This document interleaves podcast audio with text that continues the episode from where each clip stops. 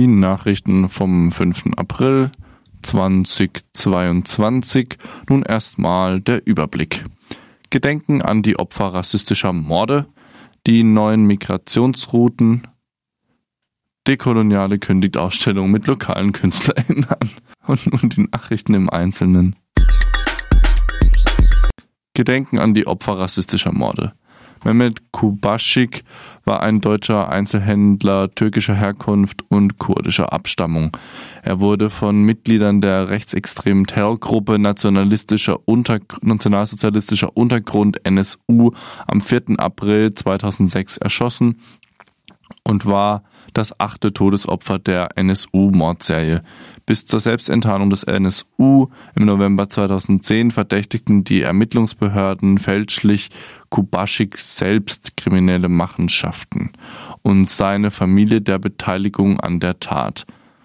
Martin Luther King Jr. war ein US-amerikanischer Baptistenpastor und Bürgerrechtler und wurde am 4. April 1968 bei einem Attentat in Memphis erschossen.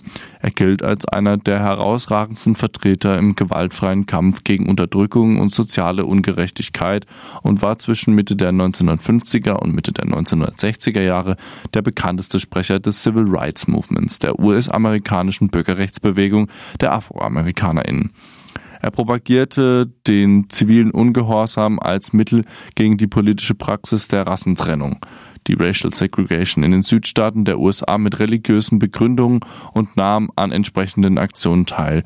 Wesentlich durch Kings Einsatz und Wirkkraft ist das Civil Rights Movement zu einer Massenbewegung geworden, die schließlich erreicht hat, dass die Rassentrennung gesetzlich aufgehoben und das uneingeschränkte Wahlrecht für die schwarze Bevölkerung der US-Südstaaten eingeführt wurde.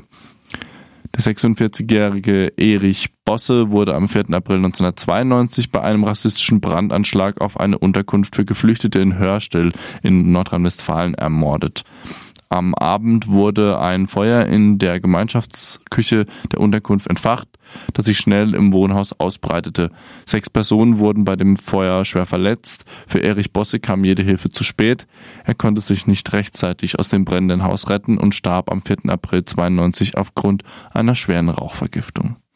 Am heutigen 5. April 2012 wurde der jugendliche Burak Bektasch zusammen mit Freunden von einer bis jetzt nicht eindeutig geklärten Person niedergeschossen. Burak starb, seine Freunde konnten die Tat überleben. Obwohl es extrem starke Anzeichen für einen rassistischen Mord im Stil des NSU gibt und in einem ähnlichen Fall kurz darauf ein Täter mit neonazistischer Einstellung verurteilt wurde, blockieren Berliner Polizei und Justiz die Ermittlungen.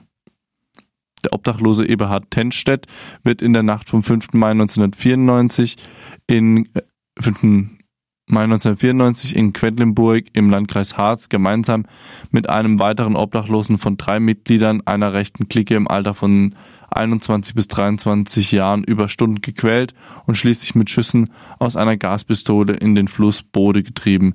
Die Angreifer hindern den hilflosen Eberhard Tenstedt daran, den zu dieser Jahreszeit eiskalten Fluss zu verlassen. Der stark alkoholisierte 43-Jährige ertrank. Leider ist über ihn als Person 20 Jahre nach seinem Tod derzeit nicht mehr bekannt. Die neuen Migrationsrouten. Die Bevölkerung Zentralamerikas migriert weiter. Die Region ist für die anhaltende Auswanderung ihrer Bevölkerung auf der Suche nach besseren Möglichkeiten und Lebensbedingungen bekannt. Am Phänomen der Migration selbst hat sich dabei in den vergangenen Jahrzehnten wenig geändert. Was sich jedoch verändert hat, sind die Motive der Flüchtenden und die Routen, die Menschen nutzen, um die Region zu verlassen. El Salvador und Nicaragua sind die Länder, in denen diese Veränderungen am sichtbarsten sind. Die Bevölkerung El Salvadors wandert bisher hauptsächlich aus zwei Gründen aus Armut und Gewalt. In den vergangenen Jahren haben sich diese Motivationen verändert, zumindest für einen Teil der Gesellschaft. Das neue Motiv für die Migration ist die politische Verfolgung.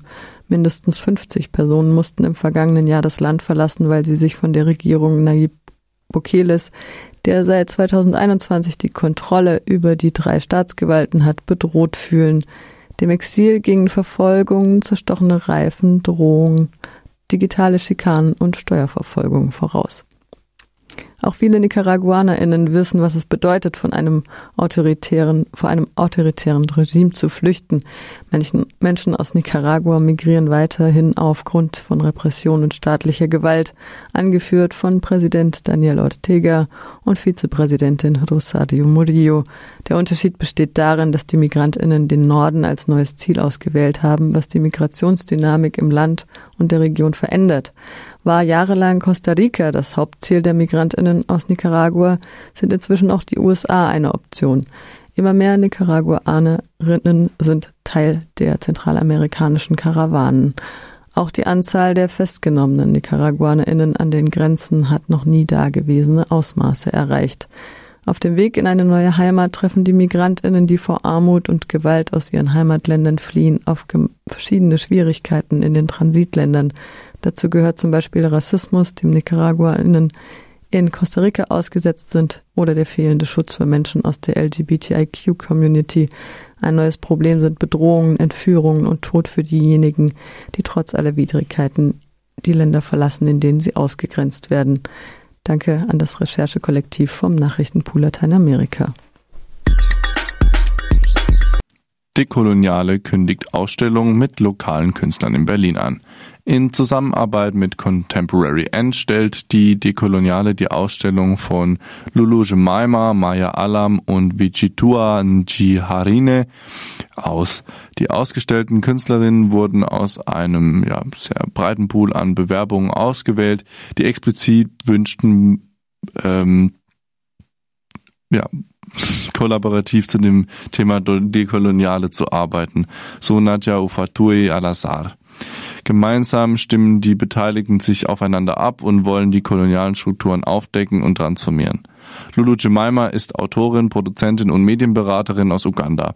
Von Print bis Radio über die Bühne und Bildschirme hat sie in den letzten Jahren nahezu jedes Medium bespielt. Als Wissenschaftskommunikatorin vermittelt sie Erkenntnisse über Gesundheit, Wirtschaft, Geschichte und Politik. Sie untersucht sowohl historisch als auch kontemporäre Medienkulturen. In letzter Zeit porträtierte sie die Rolle der Christine in einem Solo-Theaterstück namens Tropical Fish, eine Buchadaption. Jemima unterrichtet darüber hinaus auch Audiodrehbuch schreiben und hat ihren Master an der University of Oxford in Creative Writing gemacht. Maya Alam ist eine deutsche Architektin und Lehrerin indisch-deutscher Abstammung. Ihre Arbeit konzentriert sich auf die Verbindung und Überkreuzung von Architektur und Visualität sowie ihr Verhältnis und daraus resultierende Machtstrukturen. Ziel ist es, instabile Monumente und multivalente Identitäten zu verhandeln. So sie entdeckt Formen der Betrachtung, die eine Vielfalt an Perspektiven eröffnen. Sie erhält, erhielt als erste eine Bogosian Fellowship und lehrte an den unterschiedlichsten Universitäten wie beispielsweise in Pennsylvania und Yale. Zudem gründete sie AP Practice, Ihre Arbeit wurde an der Yale University, der Kent University und an der ähm, Smithsonian Institution und dem A&D Museum, wo ihre Experimente mit gegenwärtiger Bildkultur, Umfragetechniken, die physischen und digitalen Wirkmacht des Individuums rekalibrieren ausgestellt. Vichitua Njiharine ist ebenso in mehreren Disziplinen unterwegs und arbeitet über verschiedene Medien hinweg, um Texte und Bilder aus Archiven zu rekontextualisieren. Ihre interdisziplinärer Zugang benutzt Malerei, Zeichnung, Collagen und Internet als Herausforderung zur Auseinandersetzung mit historischem Material. Malerische Einflüsse aus dem Journalismus, der Geschichte, Grafikdesign und der Kulturanthropologie zeigen die Konstruktion von Identitäten und intersektionellen Modellen des, der Wissensproduktion. Das war's von den Nachrichten.